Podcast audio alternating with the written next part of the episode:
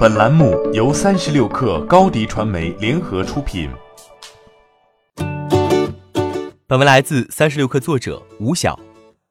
七月十二号，星巴克在北京金融街推出全球首家飞快概念店，服务重点是用手机点单到店自取的飞快和星巴克的外卖专心送，同时也设置了简易的顾客体验区。此番。飞快概念店的推出是星巴克线上工程的又一升级。为了更好地理解概念店，三十六氪专程走访了这家店，发现门店面积不大，大概有十来平米，地处金融街乐坛中心，周边是纯写字楼，旁边不到二十米的距离有一家瑞幸自提店。这家飞快概念店内分三块布局：一是传统门店都有的点餐台，二是增设了星礼台。服务人员在那里欢迎自提顾客，并帮助他们从店内自提柜取出饮品、食品，或完成现场点单。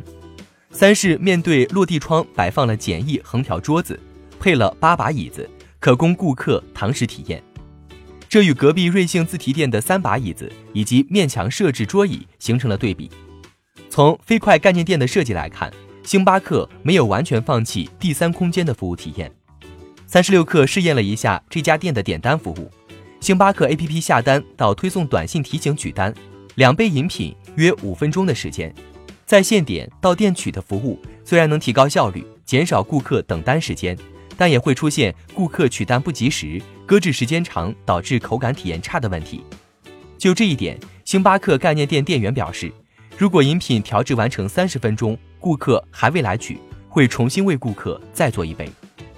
据店员介绍，飞快概念店能通过智能派单系统，将产能辐射到西城到海淀区整个商圈区域。在客流高峰时段，店内的中央厨房可分担附近门店的专星送订单，减少商圈内其他门店顾客等候时间，帮助提升第三空间体验。不难猜测，星巴克是想用更小的门店、更少的租金解决顾客规模化的需求问题。星巴克的概念店更多是一种试水。是对瑞幸咖啡的自提加外卖模式的又一次回应。如果试水成功，未来应该会铺设全国。